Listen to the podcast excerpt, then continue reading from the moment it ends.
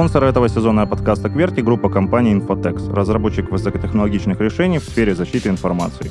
Ребят, всем привет, всем доброго времени суток. Вы смотрите подкаст «Кверти», и с вами я, Иван Авраменко. Сегодня у нас в гостях Глеб Захаров из Infotex, и мы обсудим с ним, как нужно выстраивать процессы между ИБ и разработкой, и много еще чего интересного. Э, Глеб, привет.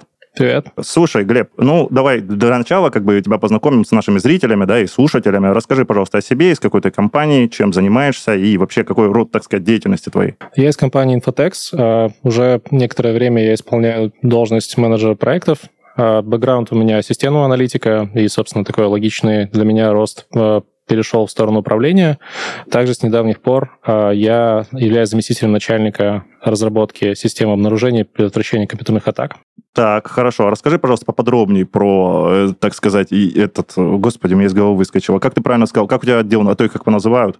Отдел системы обнаружения и предотвращения компьютерных атак. Господи. То есть это, это, это короче, системы... сок, только, только я понял, только по-другому. А, это программы, которые делаются для соков, то есть для того, чтобы специалисты сок могли э, отслеживать угрозы и предотвращать их эффективно, то есть наши продукты как раз им в этом помогают. Так, а расскажи, пожалуйста, поподробнее, что это за продукты? А, продукты IDS, NS, это Intrusion Detection System uh, Network Sensor. А, продукты TIAS, Threat Intelligence Analytic System, то есть который, собственно, агрегирует события безопасности и выдает более человеческие паттерны и uh, говорит нам о массовости или о характере атаки. И управляющая система IDSMC, а, также IDS Intrusion Detection System, Management System. Собственно, этот комплекс а, мы назвали TDR, Threat Detection Response. А, мы устанавливаемся в корпоративной сети для того, чтобы обнаруживать угрозы уровня сети и а, соответственно, предупреждать компетентных сотрудников э, инфобеза о том, что происходит. Так, хорошо, я тебя понял. Ну, давай немножко для наших слушателей, да, и зрителей опять-таки разберем, да. А, например, про Threat Intelligence меня там очень сильно заинтересовал, угу. да, то есть такая разведка угроз, а, которая производится с целью того, чтобы предотвратить то, что еще можно, да, предотвратить. И если можешь, расскажи просто поподробнее, как ваш продукт работает, если можешь какие-то технические особенности, да, которые вас отделяют от э, того, что было на рынке или того, что есть на рынке, да, почему он лучше, Расскажи, пожалуйста, об этом.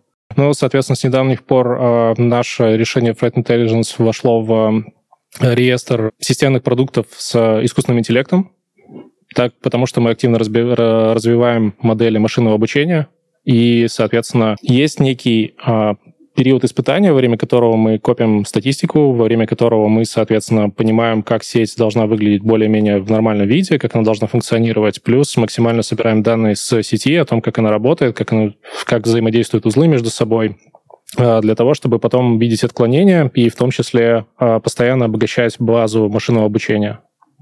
То есть э, в этом помогают сенсоры IDS-NS, о которых я говорил. То есть на уровне сети стоят такие железки, которые, собственно, отслеживают весь трафик, и а, по сигнатурам и по а, эвристическому анализу также они, соответственно, формируют события и отправляют их в Threat Intelligence System, которая уже формирует паттерны, может нам показать вектор атаки, может нам э, дать метаданные об этом всем. И, соответственно, как-то так. Так, хорошо. То есть я тебя правильно понимаю, что вы это постоянно обогащаете, ее обучаете, и она постоянно там питается у вас с интернета. Ну, если в двух словах, да, без всяких технических особенностей. Из интернета не совсем. То есть у нас есть экспертные данные, собственно, которые разрабатывают компетентные э, специалисты по созданию сигнатур и также по э, обучению модели машинного обучения. Да, то есть э, она не только сама обучается, ее тоже можно обучать. Э, вот, и, соответственно, да, постоянно у нас обновляются данные для того, чтобы э, более эффективно искать угрозы угрозы и сообщать о них. Слушай, ну, это на самом деле все очень круто. Вот, мне нравится, чем вы занимаетесь. Тем более, ну, я как бы сейчас честно скажу, что я топлю как бы за российские решения, да, и я вижу то, что российские решения выходят на абсолютно новый уровень. Ну, и как бы это меня радует. А, слушай, ну, тема-то у нас сегодня разговора такая, что как взаимодействовать э, ИБ и разработки. Собственно, давай, наверное, начнем с того, вот как, на твой взгляд, да, или как ты считаешь, да, что такое ИБ, что такое IT, и дальше, так сказать, пойдем и обсудим вопрос, как, как себя вести одним и другим? Ну, начнем с того, что ИБ гораздо старше IT в широком смысле понимания. То есть, как только появилась информация, которую нужно защищать, собственно, начала появляться и информационная безопасность. То есть в любом там курсе распространенном можно услышать про какие-то модели шифрования еще с древних времен. Но если ближе к нашему времени, то есть eBay — это всегда про защиту и про кражу или компрометирование, компрометацию данных у пользователей и обладателям этих данных. Соответственно, как только IT в чем-то развивается, моментально могут подхватываться угрозы информационной безопасности. Как пример, пожалуй, а, собственно, с, раз, э, с развитием банкинга мобильного, да, то есть информационная безопасность перешла в сторону защиты банковских операций. И а, что касается там личных данных пользователей, все за них очень сильно трясутся, потому что у пользователей вообще появились данные. Это как вот, э, когда была создана первая там база данных, естественно, она а, должна была быть защищена для того, чтобы злоумышленник не мог получить к ней доступ. И вот, а, по сути, информационная безопасность идет параллельно с развитием IT-сектора, в принципе. Так. То есть, как только появляется какая-то mm-hmm. новая технология в IT, моментально становится вопрос про информационную безопасность. Я тебе задам, собственно, один вопрос, возможно, он такой с подковыркой, да, но, тем не менее, я его очень часто задаю людям, и в этой студии он уже не раззвучал. То есть, э, как ты, э, конкретно ты относишься к такой ситуации, что, а, скажем, есть кейс, да, есть э, какое-то приложение, там, неважно, банковское оно там будет или, там, пусть ритейловое какое-то, а, в нем, то есть, ИБ находит крит, и все понимают, что это плохо, там, неважно, пусть это будет скуля, да, вот такое фантастическое приложение в 23 году, где нашлась скуля, хотя такое бывает. А, если что, для наших слушателей и э, зрителей скажу, что скуля это, э, я имею в виду SQL injection, да, э, так вот, SQL инъекцию, если бы точнее. И, собственно, вот нашли ее, да, и приходят и говорят, что нельзя сейчас релизиться, нельзя сейчас вот деплоиться, все, вот давайте все тормозить, потому что надо это исправлять, как бы. Но бизнес считает и говорит такой, вот у нас там, я не знаю, там выручки столько-то пропадет, нет, все равно будем релизиться даже с этим критом. Вот как ты считаешь, э, чья сторона будет здесь права? Которая говорит, что нельзя релизить, или бизнес, который хочет заработать? Бизнес, в первую очередь, должен сознавать риски, которые он понесет в соответствии с этой уязвимостью. То есть, возможно, они могли бы сразу предусмотреть стратегию компенсации, то есть, может быть, выпустить какой-нибудь э, патч первого дня или еще что-то для того, чтобы максимально быстро ее устранить. То есть, потому что релиз — это, соответственно, один процесс, а обнаружение уязвимости теми же злоумышленниками — это другой процесс. Также в зависимости от э, характера ПО, возможно, злоумышленнику даже не будет интересно, ну, по сути, э, воспользоваться этой инъекцией, и э, ну, то есть все зависит все-таки от рисков. То есть ИБ — это всегда некий компромисс между а, успешностью бизнеса и его защищенностью. То есть если получается этот компромисс уравновесить полностью, это прекрасно. Может быть, это, ну, скорее всего, это утопия.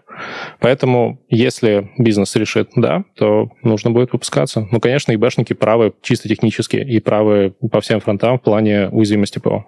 Смотри, собственно, э, давай я тебе чуть-чуть пожалуюсь, да, ну, ну, может, не пожалуюсь, тем не менее, да, у меня такая ситуация именно на основном, так скажем, месте работы, да, что разработка, она ведет себя, там, скажем, обособленно, да, там, и Б, это обособленно чуть-чуть. Сейчас в текущих реалиях, да, мы там стараемся с ними бизнес-процессы какие-то, да, делать, которые устроят и тех, и других, и чтобы все было хорошо. Я именно как непосредственно инженер, да, кибербезопасности, я там а, в какие-то истории впрягаюсь, против каких-то протестую, да, потому что понимаю, что так это быть не должно. Но, тем не менее, ситуация какая она есть, да. А, что мне, например, ну, не совсем нравится. Я считаю, что, как мы раньше с тобой проговорили, да, должен быть какой-то баланс. То есть, но если, э, скажем так, бизнес принимает какие-то риски, да, ну, давай назовем так, э, то он должен здраво понимать, что не надо потом как бы приходить, да, и жаловаться. Надо приходить уже и говорить, что, типа, чуваки, вот у нас там ситуация такая-то и такая-то, помогите, условно, да, ну, уже с другой точки зрения. А, расскажи, пожалуйста, как это происходит у вас, да, если ты это можешь рассказать, и, ну, в общем, как это в общих чертах выглядит на вашей стороне. Ну, на нашей стороне разработки приложений для безопасников, соответственно, выглядит так, что мы должны быть э, в тренде и должны слушать э, непосредственных ИБшников. То есть наша работа неотрывно просто происходит между этими двумя процессами. То есть когда, например, ну, то есть из-за того, что нашими продуктами пользуются непосредственно безопасники, это и небольшие корпоративные сети, и большие огромные соки, соответственно, мы должны слышать то, о чем они говорят, и выполнять их бизнес-хотелки. То есть для ИБ все-таки есть бизнес-хотелки и бизнес-потребности, в зависимости от угроз и так далее. Вот, и мы внимательно их слушаем. Так, слушай, а, ну, мы с тобой, в принципе, кейс там проговорили, да, но э, тут, как сказать, кто должен быть, вот знаешь, на твой взгляд, владельцем э, процессов по ИБ? Ну, я имею в виду, то есть, э, знаешь, давай расширю этот вопрос, да, чтобы было более понятно. Угу. Допустим, у нас пытаются натянуть маску э, Agile, да, на ИБ. Вот как ты считаешь, это правильно или это неправильно? Хм. Ну, за ИБ точно говорить не буду, но э, выглядит так, что из-за такой вот э, ad-hoc характера работы, да, потому что за Rodeo все-таки по agile не пропихнешь, да, скорее всего, это уже что-то, что вот только что стало известно, и двигать спринты и говорить о том, что, ой, ребята, простите, вот мы не успеем что-то, потому что наступил очередной за Rodeo, наверное, это не очень правильно. То есть наверняка бэклог должен как-то быть приспособлен к тому, что возникает какая-то срочная работа или срочные вызовы. Поэтому, наверное, равномерно ее распределить по спринтам и говорить об agile, видимо, я бы не стал в ИБ. Ну, вот я с тобой здесь более чем согласен. Я вообще считаю, что что-то либо притягивать за уши из agile, там, как бы к ИБ, там, кибербезу, неважно к чему, это, ну, не совсем корректно и не совсем правильно, да, по многим там причинам. А, я тебе просто даже приведу пример той... такой интересный, что угу. был у меня кейс, да, мне нужно было аналитику а, одному там обозначить, так сказать, его KPI, да, в рамках agile, так скажем, это выглядит по такому, ну, условно, да, выглядит так, что чем больше как бы чувак там сделал, да, и чем больше, меньше времени он это затратил, ну, тем он как бы круче. И, соответственно, KPI его как бы выше. Тем не менее, ты сам прекрасно, я думаю, понимаешь, да, и сталкиваешься с такими ситуациями, когда у аналитика, допустим, там угроз, давай назовем его так, да, у него инцидентов в один день 100 штук, а другой день у него нет инцидентов, потому что, ну, просто их нет, потому что кто-то хорошо поработал, да, до него, там, или он сам хорошо по аналитике поработал, соответственно, у него будет ноль показательный день. И, ну, я думаю, ты понимаешь, да, что KPI, соответственно, у него будет нулевой в этот день, вот, поэтому вот с этих пор а, я очень сильно стал воевать с agile, конкретно в ВБ, вот после таких вот различных кейсов не совсем понятных. Тем более, что ты правильно заметил, и я соглашусь с тем, что спринты, ну, как бы навешивать на ИБ, это вообще ну, из рамок вон выходящий. Потому что нет четких сроков у каких-то задач, вообще нет. Это ж может быть, не есть какие-то... Да, может быть, есть какие-то рутинные задачи, которые можно было бы с помощью Agile как-то упростить, но, может быть, их и нет в ИБ. То есть э, в IT-сфере, в разработке Agile тоже ведь не всегда помогает. То есть хорошие практики на то и хорошие практики, если они работают. Если они не работают, соответственно, нужно брать и использовать что-то другое. В том числе комбинируемые подходы, и там водопад тоже никто не отменял. Можно там agile строить внутри водопада в том числе. Это вообще отдельная тема. И когда ИБ приходит с какими-то запросами, то здесь тоже интересный маппинг получается, потому что э, они могут прийти, и тогда уже там в какой-то спринт включается какая-нибудь суперважная доработка для ИБ-сектора. А, слушай, давай обсудим такой вопрос, знаешь, постановки задач, распределения как-то, ну, компании, да, просто я, может, это вижу по-своему, ты видишь это там по-другому, и происходит это у вас по-другому. А, ну, например, вот у меня, ну, у меня было много проектов, да, не только там на месте работы там, и вообще работ, а, то есть я работал там во многих всяких этих системах великих, начиная с жиры, заканчивая ноушенами и прочими, да, и, и вообще в основном у меня все сводилось к тому, что я либо завожу там тикеты, да, и э, либо завожу их сам себе, то есть завел и иду сам делаю, да, неважно, в жире или где, потому что хочешь сделать что-то хорошо, сделай это сам. Либо другой момент, то, что я просто сижу и слежу там за их выполнением, да, там за тем, чтобы сроки, да, не сорвались. Но хотелось бы услышать, как это у вас происходит, или как ты это видишь, то есть как можно улучшить этот процесс, модифицировать его, и что для этого нужно. Ну, все-таки я думаю, что, наверное, в твоей специфике вы работаете больше как э, в текущем моменте, да, то есть или как в качестве реактивных мер. Соответственно, тикеты создаются на какую-то проблему для того, чтобы ее обработать, то есть или для того, чтобы, например, что-то изучить. Да. Так как мы делаем э, продукт информационной безопасности, соответственно, у нас есть э, пути развития который мы исследуем. То есть все начинается с того, что есть э, определенные бизнес-потребности, бизнес-функции, которые мы должны будем выпустить в следующем релизе. И не всегда они так очевидны и прозрачны, как это звучит на старте. То есть нужно провести как минимум определенную работу для того, чтобы вот этот вот э, неограненный алмаз или самородок как-то очистить и понять, что вообще эта бизнес-фича, она действительно там поможет, принесет какую-то пользу и будет востребована.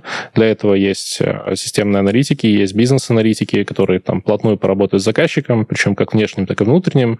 А любые хотелки заказчика тоже нужно как-то обрамлять в требования, которые разработчики могут понять. И чем более там полные и э, понятные, лаконичные требования, тем лучше, соответственно, будет выполнена задача. Потому что Собственно, в разработке самое важное — это понять, что, кто хочет, да, то есть и затем уже размышлять, как это сделать часто торопятся и сначала думают, как сделать, хотя не до конца поняли, не до конца выявили, что вообще требовалось сделать. И на какой-нибудь промежуточной демонстрации выясняется, что, о боже, это совсем не то, что ну, вот мы хотели. И для того, чтобы предотвратить такие вещи, нужно либо проводить чаще демонстрации, либо лучше выявлять, соответственно, потребности. Поэтому в IT-сфере у нас непосредственно всегда есть э, взаимодействие с заказчиками или потенциальными пользователями, да, то есть которые мы должны максимально удовлетворить их хотелки или понять их боли для того, чтобы их решить. То есть я так понимаю, у тебя, Ваня, у тебя всегда вот работа с болями, да, то есть это уже либо болит, либо вот заболит очень скоро. А у нас все-таки это немножко про развитие и про то, что давайте сделаем всем хорошо устранив боль. Ну, слушай, ну, в общем-то, в целом, да, но, как правило, я больше пользуюсь, э, так сказать, этими тикетами, да, чтобы не забыть, что мне сделать, заложить на них время, да, и как-то уже по ним работать, потому что, ну, я думаю, ты сам знаешь, что, что когда сидишь и что-то делаешь, да, одно, потом резко прилетает что-то другое, ты уже про первое забыл, то есть особенно если это что-то срочное, и потом неизвестно, когда ты к этому возвращаешься. Поэтому чаще всего я пользуюсь, так сказать, как системой управления работой, да, своей. А, и отражение времени. Э, слушай, а ты, на твой взгляд, да, вот э, я думаю, ты тоже с разными системами работал, то есть что лучше, там, не знаю, Notion, Jira, блокнот, да, где лучше, ну, я условно говоря говорю блокнот, да, там, или, не знаю, таблица в Excel вообще, то есть где лучше всего, то есть вести управление задачами и их отслеживать. С Jira я имел дело, да, мне было там довольно удобно, в частности, удобно еще потому, что была, а, соответственно, интеграция из-за того, что один и тот же производитель, да, с вики-системой. Из-за этого можно было там гораздо проще устраивать трассировку. А у нас в данный момент используется TFS, да, соответственно, мы там слеживаем таски, и вики у нас в отдельном месте. Из-за этого, конечно, немножко есть ручной работы. Но так в целом Task-менеджер, в первую очередь, должен быть просто наглядным и он должен быть удобным для и дружелюбным для выгрузки данных, для того, чтобы потом можно было оценивать эффективность тех или иных э, инициатив. Потому что если там тратится в два раза больше времени на какие-то там задачи, это значит, что мы либо плохо оцениваем, либо кто-то плохо работает. Ну, видишь, у тебя есть опыт системного аналитика, поэтому ты шаришь в этих темах. я, например, честно тебе скажу, я, например, не шарю там, то есть как там трудозатраты, то есть, ну, прям буквально, в смысле, буду там считать, то там, э, так сказать, что где, что где правильно, что где неправильно, то есть я в эти вещи как бы не погружался никогда. У тебя О, опыт, слушай, видишь, есть. Вань, как раз могу, наверное, дать тебе важный классный лайфхак на эту тему. Давай, а, давай. Обычно бывает такое, что разработчик или аналитик э, либо переоценивает свои силы, либо переоценивает э, там задачу. То есть бывает бывает такое, что человек говорит, что я буквально там за день или за 4 часа сделаю какую-то задачу, вот, в итоге он приходит через там 4 дня и говорит, слушай, мне нужно еще время. Или, например, он наоборот говорит, слушай, здесь делать не меньше недели, но через два дня ты понимаешь, что у него почти все готово, и он просто не говорит тебе о том, что, ну вот, слушай, я... тут оказалось гораздо легче, потому что, ну, он же заложился на что-то, он дал в некотором смысле обещание. А, в этом случае я сейчас использую лайфхак. Я прошу всех ребят составлять план, в выполнения задачи. Причем я его не смотрю. То есть я не лезу туда в то, как они будут выполнять задачу. Я хотел бы, чтобы у них была просто сознательность, осознанность перед э, э, самой вот этой работой, которую они планируют выполнять. То есть если человек подходит к вопросу, что ну я туда приду и там разберусь, э, иногда это работает, чаще нет. То есть я всегда агитирую ребят и в своей команде, и в э, других командах, которые я тоже курирую. Я агитирую их эм, понимать области неопределенности в задаче, для того, чтобы понимать, во что это может вылиться дальше. И если, например, человек говорит о том, что я не могу сходу оценить задачу, я дам ему испытательные там пару часов, полдня, может быть, иногда день, для того, чтобы он посидел, поизучал, э, соответственно, вопрос и понял, какие области неопределенности выполнения задачи у него сейчас есть. Если, соответственно, он действительно их находит, он потом уже более прицельно говорит о том, что ему точно понятно, а где вот ему может понадобиться больше времени. И я собираю сразу не одну, а две, а то и три оценки. То есть это базовый план, когда все пойдет хорошо, это максимальный план, когда все пойдет плохо, и если уже за него мы забежим, то тогда все уже совсем плохо, да, и некоторые оптимальные, когда мы понимаем, что, а, в принципе, при нормальных, благоприятных условиях можно немного задержаться, но тут уже идет менеджерский риск, который я беру на себя, да, то есть я дам человеку чуть больше времени. Так, слушай, а знаешь, чуть-чуть от, от темы, так сказать, отойдем, да, я для, так сказать, зрителей, слушателей, да, вот есть такая постоянно должность, э, замечательная, в кавычках, ну, лично как для меня, да, владелец от продукта, их всегда очень много, Вот. Я просто про систему управления задачами заговорили. Я вспомнил. То есть, и никто не понимает, то есть, что это за чувак. Для меня это просто чувак, который постоянно на суете какую-то собирает, то есть, непонятные э, собрания порой, да, и вообще неизвестно, зачем он нужен. Вот. Расскажи, пожалуйста, вот мне, вот дураку, серьезно, зачем нужен владелец продукта? У нас в компании владельца продукта как такового нет. У нас есть менеджер проекта, который следит за тем, чтобы все было сделано в срок. Есть менеджер продукта, который следит за тем, чтобы продукт был э, востребованным, хорошим, качественным и в срок, да, перед, э, ну, то есть чтобы, чтобы менеджер продукта мог выполнить обязательства перед там заказчиками, клиентами и отделом продаж непосредственно. Это очень важно. А вот владелец продукта, а, собственно, это продукт оунер да, то есть по некоторым методологиям, а это человек, который отвечает за ценность продукта. И на самом деле, да, ты правильно говоришь о том, что это в некотором смысле суетолог. Когда я в одной из компаний проходил собеседование на продукт оунера меня там проводили собеседование другие продукт оунеры я понял, что это люди, которые умеют выбивать больше бюджет, умеют выбивать больше времени э, у заказчика. Это люди, которые вот э, пытаются аккумулировать ресурсы, не растеряв ценность продукта. То есть, по сути, это такие в некотором смысле решалы.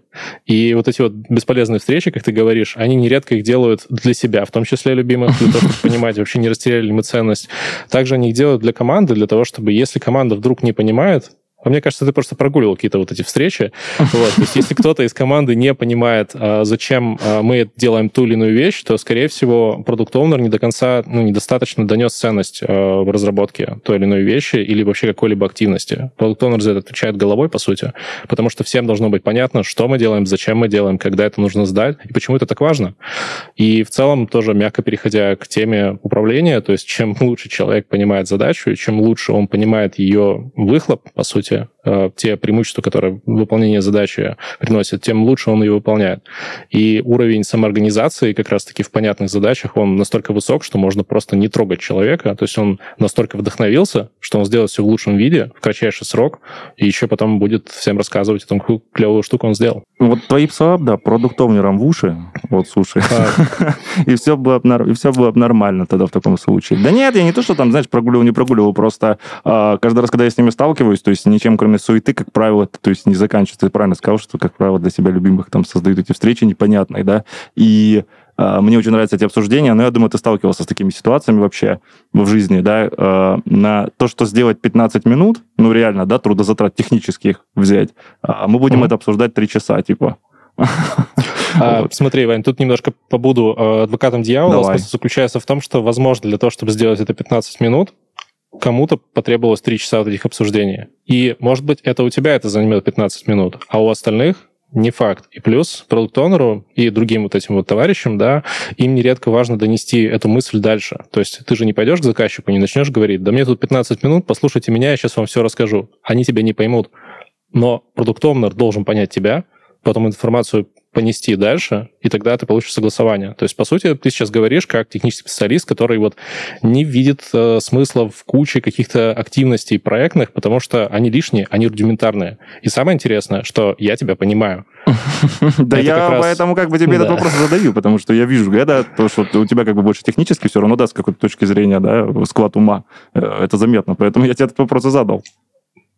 Да, еще, наверное, важно здесь отметить такую вещь, что вот э, если бы ты был в моей команде, э, я вот уже примерный профиль составил тебя как специалиста, и я, наверное, тебя держал бы подальше от каких-то активностей, которые ты считаешь ненужными или лишними. То есть я максимально тебя оградил, если ты можешь быть сфокусирован на технических задачах зачем мне тратить твое время? То есть иди замечательно, там, я даже, может быть, назначу человека, который тебе сам будет создавать тикеты вместо тебя, да, но если, ну, просто фигач, как говорится.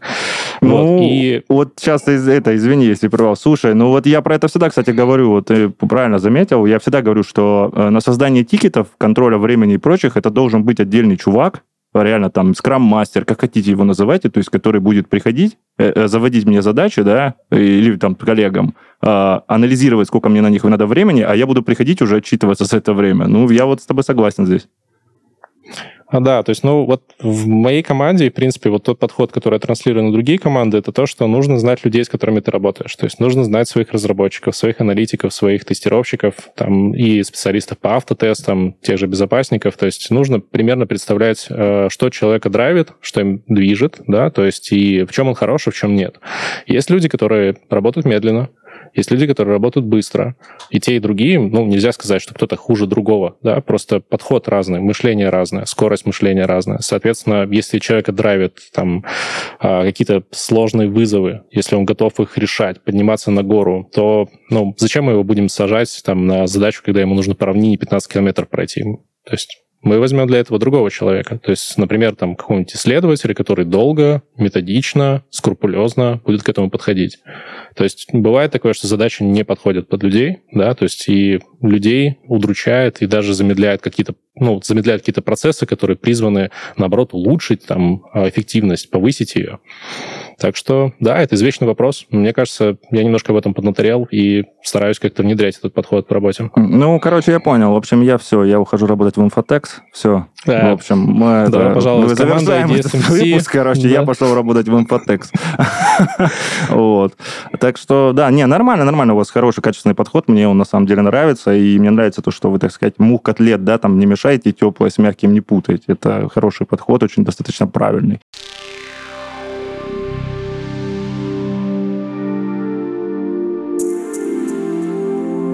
Безопасность данных – важный инсайт, который случился благодаря развитию технологий и бизнеса. Потребности рынка в защите информации растут с каждым днем. Поэтому появляются новые профессии в области ИБ. В этой рубрике мы расскажем, чем занимаются специалисты этого направления и как построить карьеру в этой сфере. Неважно, сколько людей в вашей команде и насколько большой продукт вы делаете. Чтобы уложиться в сроки и обеспечить качество, вы должны работать слаженно, вдумчиво и продуктивно. Добиться этого помогает Project Manager. В России продуктов и проектов часто путают. И даже не потому, что звучит похоже. Эти функции часто берет на себя один и тот же человек. Но если продукт — это стратег, то project — тактик.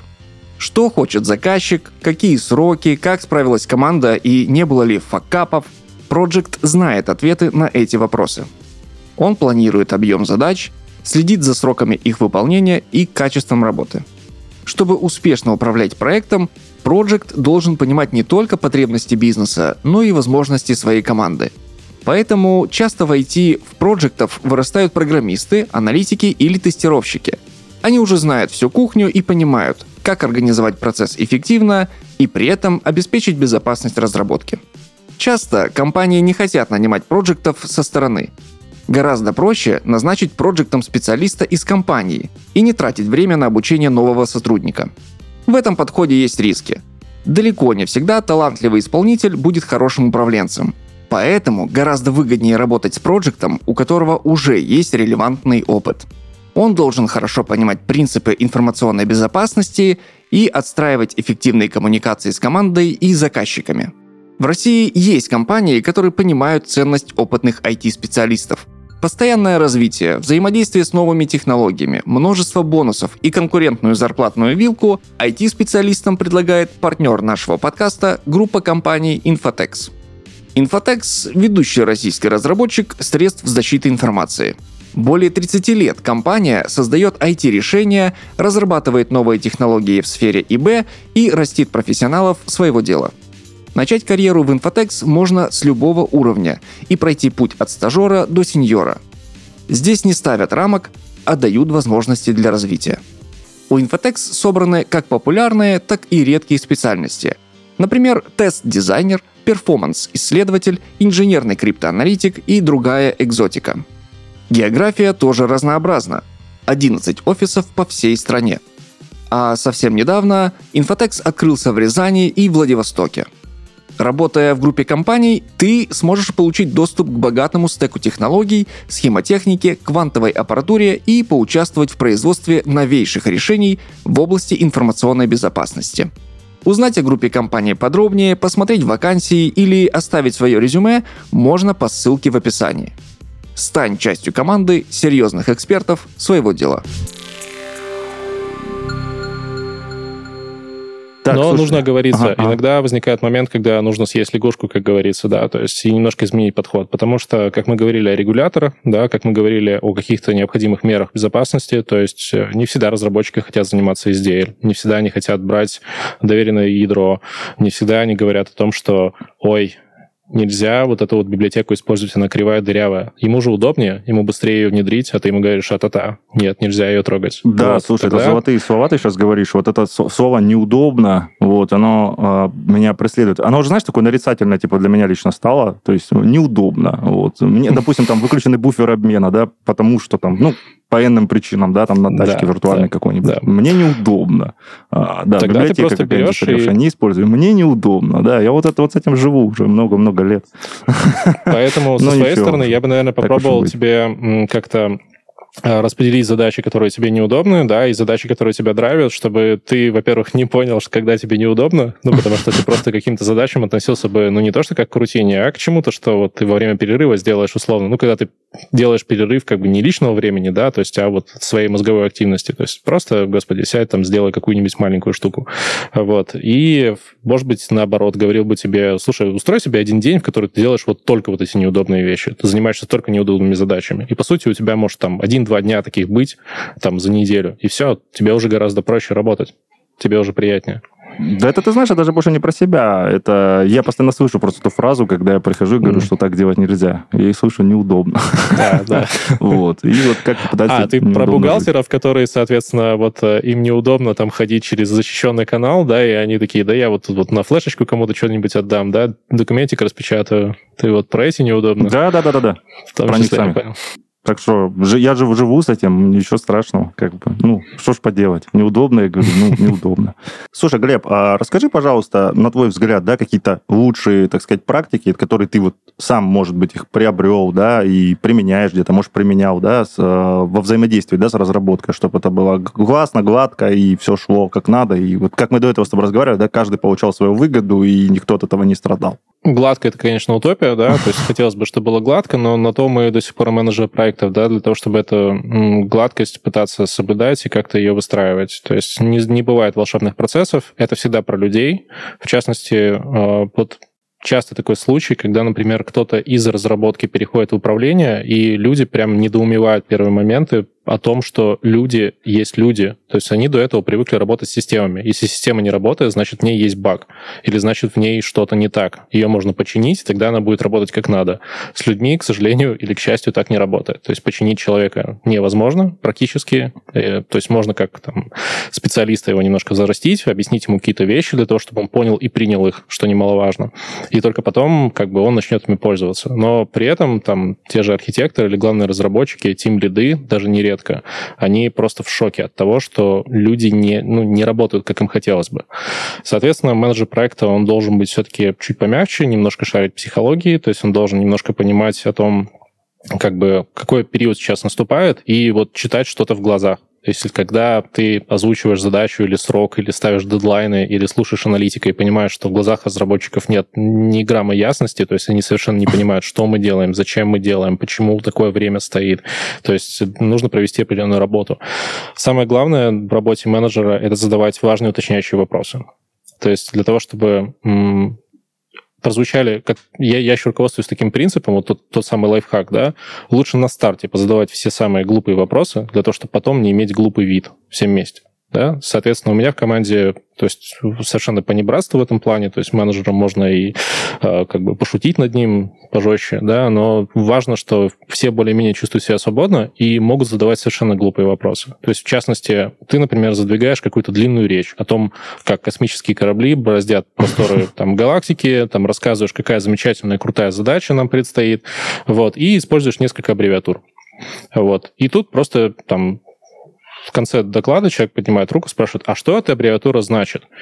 Это один из таких маленьких, но замечательных кейсов в команде. Это значит, что есть доверие, и человек не готов, ну, ему не кажется, что он покажется некомпетентным. То есть он просто позадает вопросы по любым а, аббревиатурам, а, спросит, как это должно работать своими вопросами, через свою диалектику, чтобы понять это. И, соответственно, нужно спокойно на это все отвечать, вот, поощрять в том числе вот эти вот глупые вопросы, хотя, может быть, эта аббревиатура звучала в течение недели, там, предыдущей всей. Человек просто был не в контексте, то есть не потому что невнимательный, а потому что занимался другими задачами.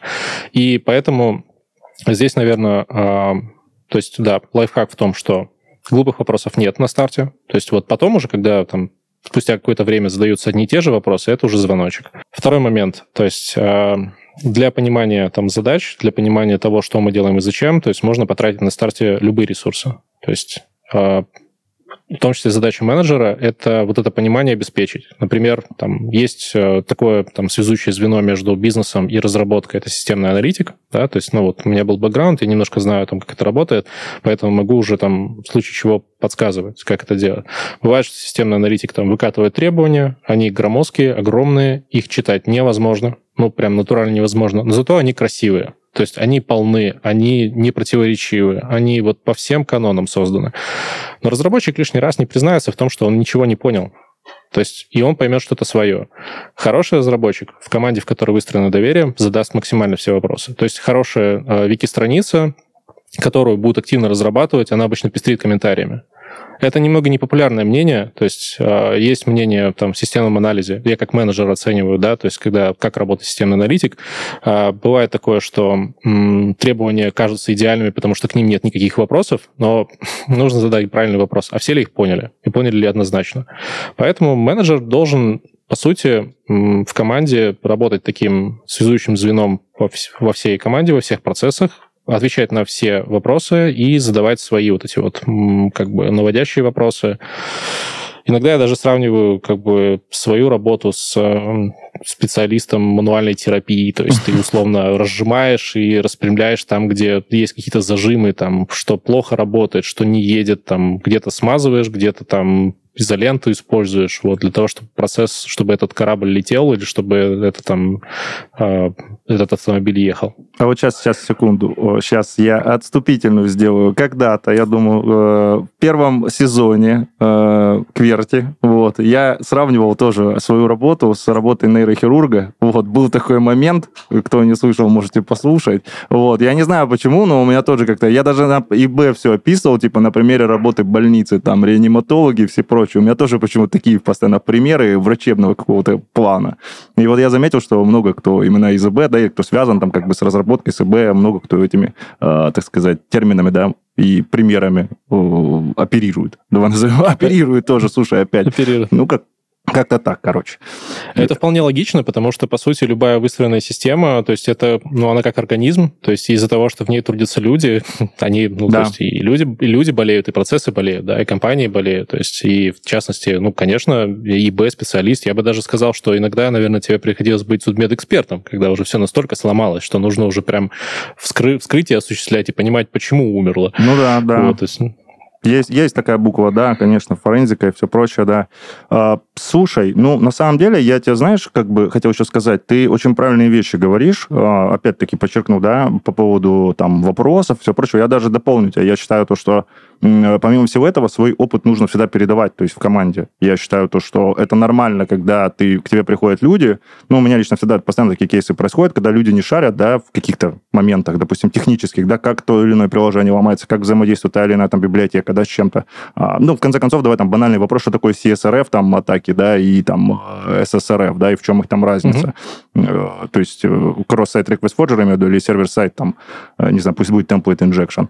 И когда ко мне приходят, то есть я, наоборот, всегда с удовольствием э, про это рассказываю, и даже если есть возможность показываю, да, и даю людям это потыкать, то есть понять, э, потому что лично я на своем опыте понял одно, что чем больше ты это рассказываешь другим, тем лучше это у тебя в голове откладывается. Вот у меня, не знаю, это так всегда работает, поэтому мне никогда не лень, то есть показать, и я тоже вот со своей стороны посоветую всем всегда показывать, то есть если есть такая возможность, и объяснять как можно более подробно так как человек вроде, ну, как бы получил какой-то, да, experience, опыт там положительный, и у тебя вроде бы как бы это в голове закрутил, ну, закрепилось. Здесь сразу пара дополнений, наверное. Давай. Первое и очень важное, это то, что когда люди проводят время с другими людьми, объясняем что-либо, то есть устанавливается там определенный контакт и доверие, и понимание да, то есть понаходиться в общем контексте, позадавать друг другу вопросы, как бы вот эти one-to-one, они просто так придуманы, да, или, например, там разбор на аудиторию. То есть люди вдохновляются. И мы, несмотря на то, что мы все про системы, системы, про IT, про информационную безопасность и так далее. Мы все равно, ну, как бы работаем с людьми и для людей. Именно поэтому важно лишний раз там попробовать донести точку зрения, да, то есть или там а, самому себя проверить. А может быть, вот этот человек, которому я сейчас что-то рассказываю, а может быть, он больше меня даже в этом знает. Может быть, он со мной поделится каким-то опытом. То есть не больше в целом, да, но, может быть, он знает какие-то интересные вещи. Поэтому это взаимодействие выстраивать очень важно.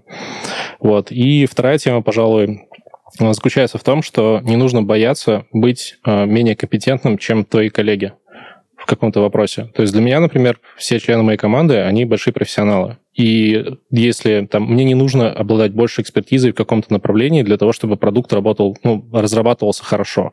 То есть я просто понимаю, что человек настолько там хорош в своей теме, что я не буду лезть в его работу или пытаться показать, что я умнее его. То есть я обязательно буду его слушать, я буду рассказывать там со своей стороны то, что я знаю, то, что для меня важно. Я буду его обязательно слушать тоже, что он считает важным в тех или иных подходах. Таким образом, у нас, по сути, а, полная там досказанность, если можно так сказать, да, в том плане, что никто ничего не утаил, никто не боится перед, друг перед другом как бы показаться некомпетентным. Вот. И в том числе, собственно, там, не боюсь, что коллеги там, меня перерастут. Я понимаю, что нужно самому тоже развиваться. В разного возраста были коллеги. Сейчас у меня в целом молодой коллектив, но уже довольно опытных ребят. Вот. И, собственно, они там тоже имеют свой вид на какие-то и процессы, и про то, что правильно, что неправильно. То есть и нужно всегда удовлетворять их запросы и всегда там развиваться самому для того, чтобы все дальше ехало как следует. Я, слушай, да, я, да, я с тобой согласен. Я всегда тоже говорю, то есть коллегам, да, и друзьям там, неважно. Я, ну, в основном я как бы стараюсь дружить, да, с коллегами. Вот, именно, ну, именно с, с коллегами по цеху так понятно, да, и с окружающими тоже. Я всегда говорю, то есть не стыдно не знать, не стыдно признаться в том, что ты не знаешь, это нормально. А, я, например, говорю, тоже всегда не все знаю, и флешку в голову себе не могу вставить, да, чтобы там все помнить, поэтому я всегда веду там заметки, что-то вспоминаю, тоже что-то забываю. Это, это, это нормально. А, вот. Главное, что ты, говорю, об этом сказал, ты пришел, то есть я тебе показал, да, там, и ты, вот теперь ты знаешь, там, допустим. Это и нормально. теперь мы вместе этим займемся, да, то есть мы вместе что-то сделаем, сообща, как бы, они каждый там на своей волне, кто-то что-то там подумал или там запомнил, кто-то что-то не помнит и молчит. Ну, я, да, я с тобой больше чем согласен. На самом деле эту тему тоже не просто так как бы озвучил, да, не сказать там, о, какой я хороший, да, а в плане того, что многие из, э, так сказать, э, старшего, давай звена назовем, ИТ-специалистов, да, в том числе технического, да, всякого, а, так сказать, не знаю, технического, да, склада, давай назовем, они почему-то очень сильно не хотят учить жунов. А, я вот сюда замечал. То есть у меня есть ряд знакомых, которые очень сильно не хотят их учить. Почему-то. А, наверное, они просто не умеют их готовить, как говорится. Я об этом немножко ранее говорил, да, о том, что не всегда старший коллега — это хороший тренер. То есть возьмем, например, там спорт, да, то есть, например, э, любой вид спорта, в котором человек, например, добился каких-то результатов. Может ли он быть тренером? Далеко не всегда. То есть бывает такое, что тренер по бодибилдингу сам по себе это довольно сухой, не знаю, старик, который там а, обучает и готовит огромных просто там накачанных машин, которые выступают там мистер Олимпия. А, потому что когда ты знаешь, как подготовить человека, это не одно и то же, что и выполнить работу самому. И здесь похоже, э, нечто похожее. То есть нужно всегда найти нужные слова. Нужно всегда понять, э, опять-таки, как я и говорил про профиль человека, да, то есть вот как он усваивает информацию, как он ее понимает, как он размышляет, для того, чтобы найти вот эти вот подходы, чтобы у него в голове что-то отложилось. То есть под одну гребенку, к сожалению, там не всегда работает. То есть можно сделать замечательную, крутую лекцию, которую поймут все, с хорошими примерами, но для этого нужно быть классным э, докладчиком, для этого нужно быть уже каким-то педагогом, по сути. То есть не, бывает беспрофильное образование. То есть, вот, в частности, у меня в карьере был замечательный ментор, который настолько доходчиво объяснял любому человеку любой э, там процесс, что после того, как с ним пообщаешься, это было здорово. Был ли он крутым разработчиком при этом? Отнюдь нет. То есть был ли он крутым там коммерсом? В общем-то, тоже нет. Но, тем не менее, он помогал ребятам добиваться и раскрывать потенциал. То есть будь это там непосредственно карьера в анализе, будь это менеджмент, будь это разработка и даже сноубординг. Так вот случилось. Чисто так, да? IT, IT, потом бах, спорт, типа, ну тебе и даже сноубординг. Он мог, он мог объяснять все, что угодно, да. И, в частности, он в универе преподавал. Вот, ну, это так. Была фоновая активность. Не, есть, есть такие люди, я с тобой согласен, что как специалист он, ну, не то, что там плохой какой-то, да, но вот он там на одном уровне, да, каком-то есть и есть, вот. И как бы, да ему и бывает ничего не надо. Вот, как правило. То есть он там, ему, да, ему зачем? по кайфу, он, своя атмосфера. У него есть работа, которая ему нравится, то есть зачем ему на него навешивают дополнительную работу? И вот, в частности, тоже вот у меня было что-то похожее, когда там старшие, ну, разработчики, которые становились старшими, им давали молодых специалистов, нужно было обучать. А, я прикладывал усилия для того, чтобы там донести до этих старших разработчиков о том, что можно делать в этих подходах. А, в частности, вот людей очень сильно раздражает, когда в их задачи вклинивают обучение. То есть вот у него есть какой-то план, ему нужно выполнить свои задачи, а тут ему еще нужно новичка натаскивать. То есть плана, как натаскивать этого новичка, там, условно нет. И нужно как-то его встроить в свои процессы. Ну, соответственно, провел работу, там, подсказал, слушай, там, устраивайте дни синхронизации, попробуй давать домашние задания, которые, там, вот ты точно убедишься в том, что он понял, что нужно делать, там, регулярно проверяй, там, короткими сессиями результаты. И в итоге, там, им обоим понравился этот процесс.